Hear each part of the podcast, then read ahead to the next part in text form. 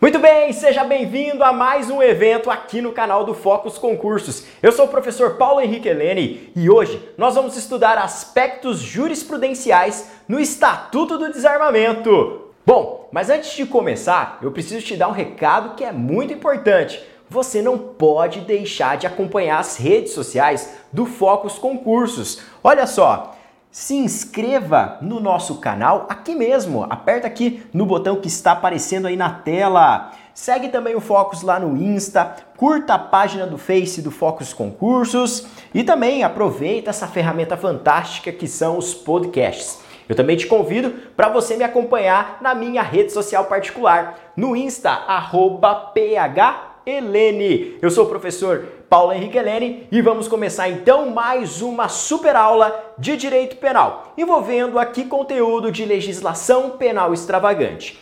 Bom, nós vamos estudar hoje o Estatuto do Desarmamento, mas é claro que nesse evento nós não vamos esgotar o Estatuto do Desarmamento. Eu resolvi fazer um corte na matéria para nós estudarmos somente o que toca a aspectos jurisprudenciais Notadamente, o que nós encontramos no site do STJ e que lá numa aba de pesquisa você vai encontrar como jurisprudência em teses. Ou seja, são aspectos que já foram cristalizados no âmbito do Superior Tribunal de Justiça. E você vai ver que alguns desses entendimentos estão em perfeita harmonia com o que o STF também já decidiu. Vamos estudar isso então, porque você sabe muito bem que nem só de lei seca sobrevive o concurseiro, né? Você tem que estudar doutrina e principalmente diante do nível elevado das provas, jurisprudência. Vamos juntos então, conferindo aí na tela comigo. Primeira questão relacionada à nossa jurisprudência selecionada, notadamente do Superior Tribunal de Justiça do STJ. Primeira questão na tela, confere aí comigo.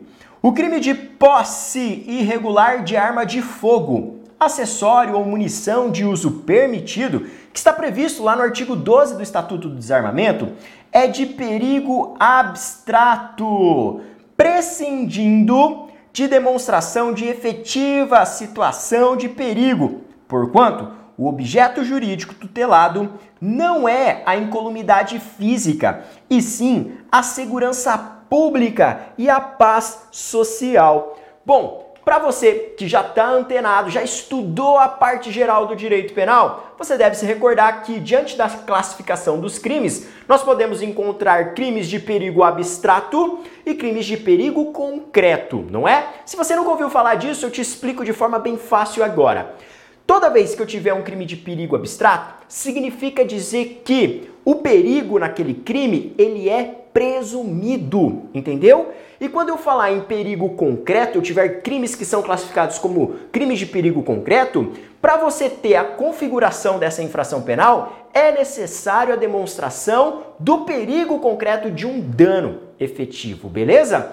E quando você se deparar com os crimes ali previstos no Estatuto do Desarmamento, a exemplo do que a gente viu agora, o posse, a posse, perdão, de arma de fogo, Nessa circunstância ali, o doutrinador entende que nós estamos diante de um crime de perigo abstrato. Esse é o maior entendimento da doutrina atual. Agora, o STJ também segue essa linha de raciocínio, beleza? Então você tem que lembrar que o crime de posse, que está lá descrito no artigo 12, ele é classificado como um crime de perigo abstrato, entendeu? Então há uma presunção de que o fato de uma pessoa manter lá na sua residência uma arma de fogo, por exemplo, isso aí já causa um dano, já expõe a perigo o quê? Já expõe a perigo a segurança pública e a paz social, beleza? Você vai perceber aqui que o bem jurídico tutelado, que o bem jurídico tutelado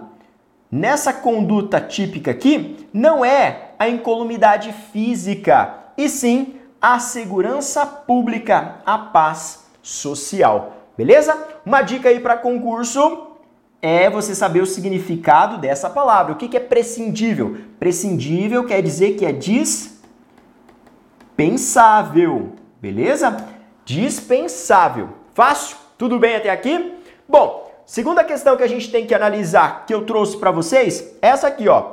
o crime de porte ilegal de arma de fogo, acessório ou munição de uso permitido, então, o que está descrito no artigo 14 do Estatuto do Desarmamento, também ele é um crime de perigo abstrato e também classificado como crime de mera conduta, bastando para sua caracterização a prática de um dos núcleos do tipo penal, sendo desnecessária a realização de perícia. Bom, você já sabe que perigo abstrato é aquele crime que o perigo a gente presume, certo? E aí a gente já tem aí a consumação desse delito. Outra coisa que é legal aqui, de acordo com a classificação doutrinária, nós entendemos também que esse artigo 14, ele é um crime de mera conduta. É diferente das outras hipóteses que a gente encontra de crimes materiais, crimes formais. Beleza? Então é diferente. Aqui basta o comportamento do agente e nós já temos a configuração da infração penal. Como assim, professor, o comportamento do agente? Que verbos que nós temos lá no artigo 14? Anota aí comigo, olha só. Nós temos no artigo 14 o quê? Nós temos lá o portar, portar, né? Que é transportar de um lugar a outro, deter, deter. que mais que tem lá? Fornecer, fornecer. E assim por diante, né? Receber, ter em depósito, transportar, ceder. Então basta que você simplesmente pratique um desses verbos, ande na rua com um revólver sem autorização de uso permitido, nessa situação você incorre nas sanções do artigo 14 do Estatuto do Desarmamento. Beleza? Aqui é um perigo abstrato. Então nós vamos configurar essa infração penal porque o perigo aqui é presumido, não é para você andar na rua expondo a perigo aí a incolumidade pública, entendeu? Que mais que é importante aqui eu frisar para vocês? É a última parte que fala que é desnecessária a realização da perícia dessa arma, beleza? O STJ entende que não é necessária a realização da perícia da arma para você ter configurada essa infração penal. Maravilha? Vamos adiante? Vamos lá. O crime de disparo de arma de fogo, lá do artigo 15 do Estatuto do Desarmamento, é crime de perigo abstrato, que presume a ocorrência de dano à segurança pública e prescinde, para sua caracterização, de comprovação da lesividade ao bem jurídico tutelado. Então, mais uma vez, aqui a gente tem a dispensa, é dispensável. É dispensável aqui a comprovação de lesividade ao bem jurídico tutelado. Porque, assim como o artigo 12, assim como o artigo 14, o artigo 15 do Estatuto do Desarmamento, ele também é classificado como um crime de perigo abstrato. É fundamental você fazer esse link, né? Já lembrar, ó, o 12, o posse, você tem o porte e o disparo de arma de fogo, todos eles são crimes de perigo abstrato. Se na hora da prova vir lá perigo concreto, tá errado e aí você passa para a próxima questão, beleza? Vamos adiante então? Que mais? Olha só. O crime de posse ou porte legal de arma de fogo acessório ou munição de uso restrito, que é a conduta prevista lá no artigo 16, caput do Estatuto do Desarmamento, também é crime de perigo abstrato, que presume a ocorrência de dano à segurança pública e também prescinde para sua caracterização de resultado naturalístico a incolumidade física de outrem. O que quer dizer esse resultado naturalístico? Gente, resultado naturalístico é a modificação do mundo externo. Então, por exemplo, a gente não precisa ter um disparo de arma de fogo em via pública e essa bala, esse projétil, atingir uma pessoa para ter configurado essa infração que nós estamos examinando. Entendeu? Basta que a pessoa efetue o disparo de arma de fogo. O perigo aqui, ele é presumido. Então não precisa atingir nada. Como é que esse enunciado poderia cair numa prova, galera? Fiquem ligados, por quê? Pode cair numa prova falando que a conduta do 16 caput é de perigo concreto. Vai estar tá errado. Ou ainda pode cair na prova falando que é indispensável, tá bem? Que é indispensável a caracterização do resultado naturalístico. E também vai estar tá errada essa afirmação. Se liga então nessa sacada, beleza? Então, toda vez que eu trazer aqui uma tese do STJ, cuida porque a partir dela o nosso examinador pode formular várias questões, mudando um ou outro aspecto, tornando uma alternativa errada. E se você não está atento, aí, meu amigo, é caixão, beleza? Bom, vamos lá. Próximo ponto, aqui no material. Não se aplica o princípio da consunção quando os delitos de posse ilegal de arma de fogo e disparo de arma em via pública são praticados em momentos diversos e em contextos distintos. Galera, tem que cuidar muito com isso aqui. O que está dizendo? Que não se aplica o princípio da consunção. O que, que é o princípio da consunção? Vem cá, que eu te lembro rapidamente sobre um aspecto de parte geral de direito penal que é muito legal para você ir recapitulando aqui comigo. Você lembra do que é iter criminis? Você se recorda? Iter criminis. Primeira coisa, né? Já tem que começar cuidando para não errar a pronúncia disso aqui ou a escrita, né, que é pior ainda, colocar intercrimes, né, de internacional, não tem nada a ver. Lembra de iter de itinerário, caminho do crime. Então são as fases de realização do fato típico, para alguns penalistas, etapas aqui de realização do crime. Nós podemos listar quatro etapas que são bem simples. Professor, mas por que, que você está falando disso? Porque eu vou fazer um link disso com o princípio da consunção. Vamos lá, primeira etapa é a cogitação. Cogitação. A segunda etapa é a preparação. Preparação ou atos preparatórios. Você tem a execução. Você tem a execução e por fim você tem a consumação. A consumação. Beleza? Bom, o que, que isso tem a ver com o princípio da consunção? Olha aqui. Imagina que o sujeito vai lá, tem a ideia de matar o desafeto dele. Cogitou. Beleza. Vai lá até uma boca de fumo, adquire um revólver lá na boca de fumo, lá na quebrada. Beleza. Preparação. Vai até a residência do desafeto dele, certo? Portando esse revólver, ingressa na residência, vê o desafeto assistindo TV na sala, saca o revólver e atira. Percorreu a preparação, execução, efetuando os disparos de arma de fogo. E aí mata o desafeto. Consumação. Beleza. Nesse caso aqui, eu pergunto para você: olha só, ele adquiriu a arma de forma irregular, não é? Beleza. Vamos imaginar que era uma arma lá, um revólver 38, certo? E aqui você teria então que esse sujeito incorreu ali ao praticar esse ato preparatório nas disposições do artigo 14 do Estatuto do Desarmamento. Concorda comigo? Beleza. Só que ele foi lá, logo na sequência, e matou outra pessoa. E aí ele incorreu no 121 do Código Penal. Ele praticou o matar alguém, então ele praticou um homicídio e consumou um homicídio. Eu te pergunto, Nesse caso que eu narrei, ele responde pelo porte de arma de fogo e também pelo crime de homicídio ou ele só responde pelo homicídio? Você vai me dizer, se você já está antenado, já estudou direito penal, que ele só responde pelo homicídio. Por que razão? Porque aqui a gente aplica o princípio da consunção. Quer dizer que o crime meio, o crime meio ele vai ser absorvido pelo crime fim. Beleza?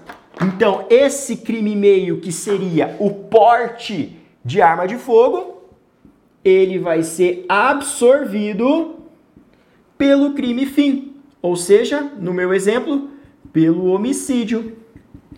Entendeu? O crime fim, que é a conduta mais grave. Beleza? Compreendeu isso? Isso é consunção. Mas de forma técnica, como é que a gente poderia explicar isso? Toda vez que um crime for ato preparatório para outro mais grave, aí esse crime meio é absorvido pelo crime mais grave, que é o crime fim. Essa é a sacada que você tem que guardar aqui, entendeu? Por isso que o porte de arma de fogo é absorvido pelo crime mais grave, homicídio. Beleza? Então, se o porte é ato preparatório para consumação aqui do crime mais grave, então o porte ele é absorvido. Fácil? O que, que o STJ afirmou ao estabelecer isso que a gente acabou de analisar aqui, ó? Não se aplica o princípio da consunção quando os delitos de posse ilegal de arma de fogo e disparo de arma de fogo em via pública são praticados em momentos diversos, em contextos distintos. Olha só, se o sujeito, gente, está no mesmo contexto, ele tem a arma em casa, então você poderia cogitar aqui.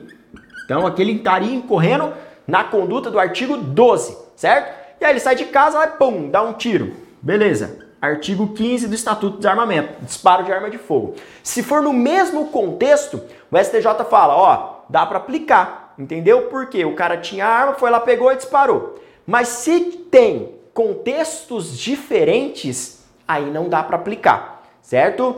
E é o que acontece na maioria das vezes, porque vai que o sujeito tem a arma lá há 15 anos na sua residência. Aí um belo dia ele saiu na rua e resolveu fazer uns, uns pipoco, né? Efetuar alguns disparos de arma de fogo no, via pública, deu, deu um dia de loucura nele, entendeu? Aí não dá para aplicar o princípio da consunção. Então ele responde pelo artigo 12 e pelo artigo 15. É isso que você tem que memorizar, ok? Beleza? Vamos adiante? Bora lá então. Vamos lá, próxima tese do STJ. Independentemente da quantidade de arma de fogo de acessórios ou de munição, não é possível a desclassificação do crime de tráfico internacional de arma de fogo, do artigo 18 da Lei de Armas, para o delito de contrabando, que está lá previsto no 334A do Código Penal, em respeito ao princípio da especialidade. Ok? Em respeito ao princípio da especialidade. Então, você tem que guardar que não dá para desclassificar. Então, a conduta do sujeito que traz de fora a arma de fogo, certo? Traz do estrangeiro, por exemplo, traz lá do Paraguai, e querer desclassificar esse crime para um crime aqui previsto do Código Penal, que é o contrabando, né? Que é você trazer de fora uma mercadoria proibida. Não se enquadra, porque a gente tem a regra da especialidade. O princípio da especialidade então se aplica nesse caso. Se é arma, acessório e munição, vai no tipo penal do Estatuto do Desarmamento. Beleza? Fácil até aqui? Tudo bem então. Só cuida porque esse artigo 18 aí, ele teve a pena aumentada com o pacote anticrime, então não deixa de dar uma conferida e certifica se seu material ele está devidamente atualizado com relação a isso, ok? Teve algumas mudanças ali com relação às penas de alguns tipos penais em razão do pacote anticrime. Fica essa dica aí. Olha só, o que mais que tem aqui, ó, para nós examinarmos?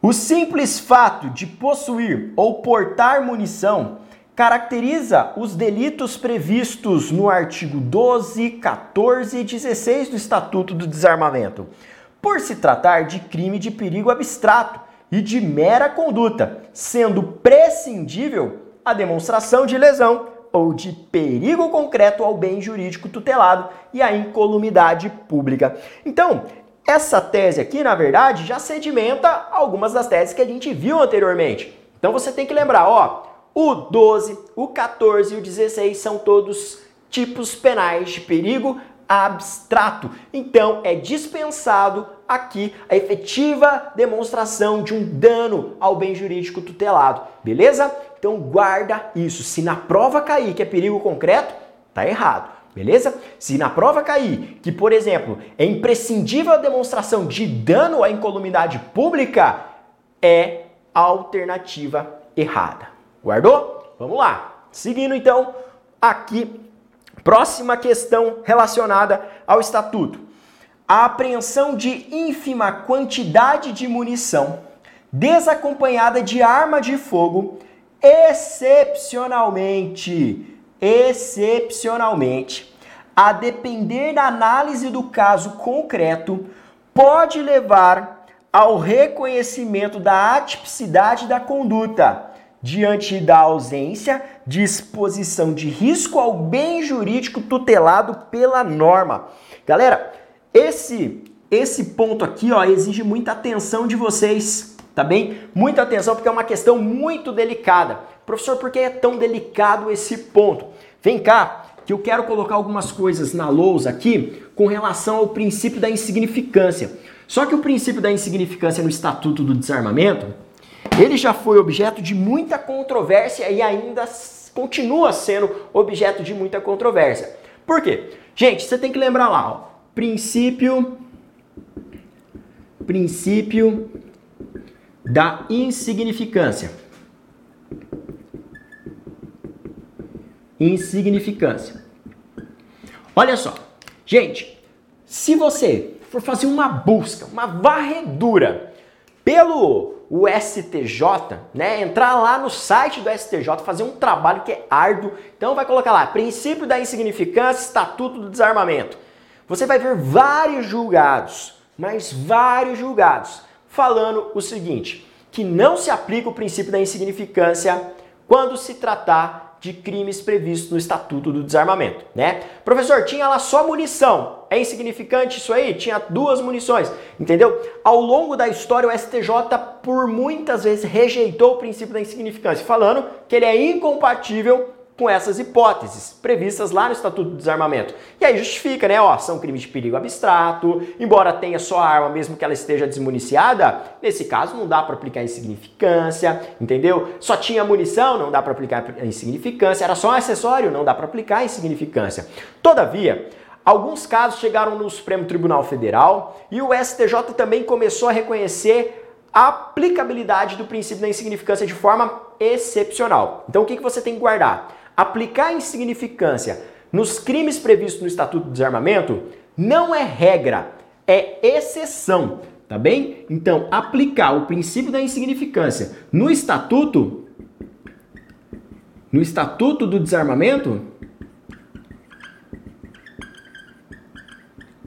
é exceção, tá bem? É exceção. Só em hipóteses bem excepcionais. E aqui eu te dou um exemplo que chegou no STF, ficou até bem conhecido, que foi o caso de um pingente. O sujeito ele tinha lá um projétil, né? Tinha lá um projétil, daí ele fez um buraquinho no projétil e aí ele colocou uma espécie de colar, né? Colocou ali e aí fez um colar para andar na rua e ele foi apreendido, né? Em dada operação policial, esse cara foi abordado. E aí o que, que aconteceu? Em primeira instância, ele foi condenado por conta de estar portando uma munição. Detalhe, a munição estava ali perfurada e tinha uma corrente em volta dela, certo? Ele estava usando como pingente. Isso chegou no STF, para o STF falar que, ó, pelo amor de Deus, isso aqui não ofende a tipicidade material, não tem tipicidade material. Ou seja, não há ofensa a bem jurídico aqui, certo? Isso aqui é um crime de ninharia, algo insignificante. Logo, não ser, não vai ser objeto de tutela penal, beleza? E vale lembrar que o princípio da insignificância, gente, ele afasta o que a gente estuda lá no conceito analítico do crime, que é denominado de tipicidade material. Tá bem? O que é tipicidade material? Tipicidade material é você falar que existe aqui um dano efetivo a um bem jurídico ou uma relevante ofensa a um bem jurídico. O sujeito que está ali com um pingente de um projétil de arma de fogo, meu amigo, isso aqui nem sequer expõe a perigo o bem jurídico, né? Que é a incolumidade pública, a segurança pública. Então o Supremo Tribunal Federal falou assim, ó, nesse caso aqui, aplica a insignificância, ok? Então o STJ, de forma semelhante, ele em alguns casos específicos, por exemplo, ah, o sujeito tem em casa duas munições, uma munição, aí aplica-se, ok? Mas não é regra, não dá para aplicar de forma desenfreada o princípio da insignificância. Muito cuidado como isso pode aparecer em provas, beleza? O meu palpite é exatamente o examinador, se for querer trabalhar esse ponto, colocar o que o STJ aqui já pacificou, que é essa tese aqui, ó, de que vai ser aplicado de forma excepcional. Beleza? Ok? Tudo bem até aqui? Então, nós temos aqui uma conduta atípica se for aplicado o princípio da insignificância, né? Aqui é atípico porque você tem afastada o que a gente chama de tipicidade material. Então, a tipicidade material, nesse caso aqui, ela é fulminada, eliminada em razão da incidência do princípio da insignificância. Show? que mais que a gente tem que examinar aqui, ó, que é questão importante no Estatuto de Desarmamento, de acordo com a jurisprudência do STJ. Olha que interessante isso aqui. Isso aqui também exige um grau de atenção bem grande de você. Olha só. Demonstrada por laudo pericial a inaptidão da arma de fogo para o disparo é atípica a conduta de portar ou possuir arma de fogo, diante da ausência de afetação do bem jurídico em columidade pública, tratando-se de crime impossível pela ineficácia absoluta do meio. Muito cuidado com isso aqui, ó. Você viu? Olha que interessante, né? Você viu que o STJ lá no início ele falou, ó, para configurar o crime de porte ilegal de arma de fogo, não precisa fazer o laudo. Mas cuidado, se você fizer o laudo por acaso. E aí, constar que a arma não pode efetuar nenhum disparo de arma de fogo, que ela é inapta, aí, meu amigo, não dá para reconhecer um crime nessa hipótese. Porque aqui a gente tem um mecanismo absolutamente ineficaz de produzir qualquer dano, entendeu? E aí isso aqui, ele aplica o raciocínio nesse ponto da ideia que está estampada lá no artigo 17 do Código Penal, que é o crime impossível. Então, muito cuidado, tá? Muito cuidado, porque se a arma for submetida à perícia e a perícia, a perícia diagnosticar que ela não tem potencial de efetuar disparos, nessa situação eu tenho crime impossível. Por via de consequência, nós temos a atipicidade da conduta, não haverá responsabilidade penal. Vale lembrar que o crime impossível aparece no artigo 17 do Código Penal. Beleza? Fica atento, hein? Baita questão de prova para ser explorada aí dos candidatos, ok? Vamos lá, prosseguindo aqui, já caminhando para a reta final. Olha só, a conduta de possuir, portar, adquirir, transportar ou fornecer arma de fogo, seja de uso permitido, restrito ou proibido, com numeração, marca ou qualquer outro sinal de identificação, raspado, suprimido ou alterado, implica a condenação pelo crime estabelecido no artigo 16, parágrafo único, inciso 4 do Estatuto do Desarmamento. Ok? Então tem que ficar ligado, porque se a nossa numeração, se o sinal de identificação tiver raspado, suprimido ou adulterado, aí nós vamos ter as sanções lá do artigo 16, parágrafo único, inciso 4 do Estatuto do Desarmamento, ok? Questão bem interessante também. A seguir, olha só.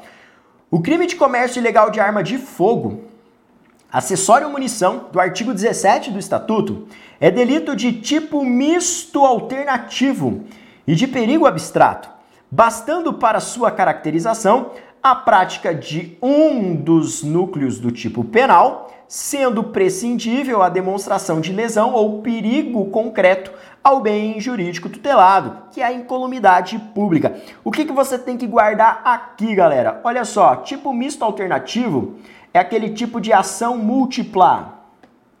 Múltipla. Ou seja, você vai encontrar vários verbos no tipo penal.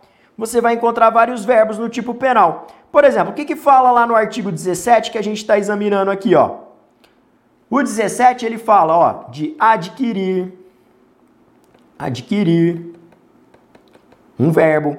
Ele também fala de alugar, alugar. Ele fala de receber, receber, ele fala de transportar,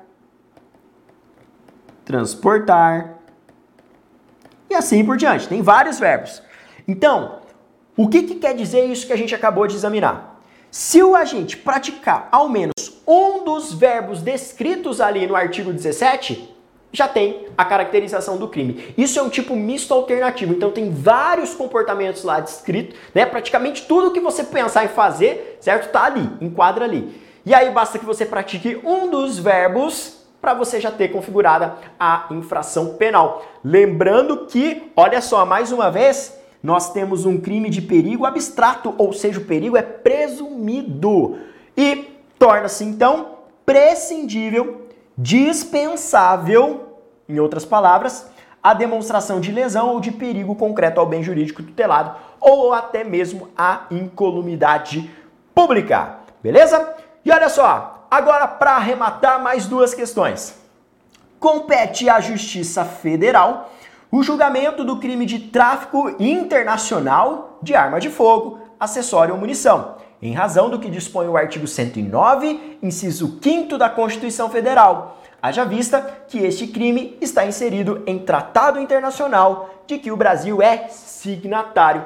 Então, perceba que o tráfico internacional de arma é atraído para a competência da Justiça Federal. Beleza? Lembrando que o rol de crimes que estão sujeitos à jurisdição da Justiça Federal são aqueles que aparecem lá no artigo 109 do texto constitucional, inciso 4, 5 e seguintes. Beleza? Então, se você quer saber quais crimes que vão para a Justiça Federal, você tem que olhar o texto constitucional, beleza? Então, via de regra, quando você tiver interesse da União envolvido, quando o crime está previsto em tratado internacional, como acontece aqui com o disposto no artigo 18 do Estatuto do Desarmamento. Fácil? Beleza até aqui? Agora, professor, não está lá no 109. Qual que é a justiça competente? Aí é a justiça comum estadual. Via de regra, a justiça comum estadual acaba traindo quase tudo, né? Então, quase todas as condutas aí de todas as infrações penais vêm para a justiça comum dos estados. Mas alguns crimes, aí na forma do texto constitucional, são submetidos à jurisdição lá federal. Beleza? O que mais que a gente tem para examinar? Olha aqui comigo, de olho na tela. O crime de tráfico internacional de arma de fogo, acessório ou munição, tipificado no artigo 18 do Estatuto do Desarmamento, ele também é crime de perigo abstrato, conforme já pacificou o STJ, a doutrina também é no mesmo sentido, também é um crime de mera conduta e visa proteger a segurança pública e a paz social. Com isso, galera, a gente chega ao fim de mais uma super aula aqui no canal do Focus Concursos. Não deixa de se inscrever no nosso canal aqui, me acompanhar também nas redes sociais, deixar um like e se você gostou desse encontro, comenta aqui embaixo. E eu te espero em outro evento aqui no canal do Focus Concursos. Um forte abraço!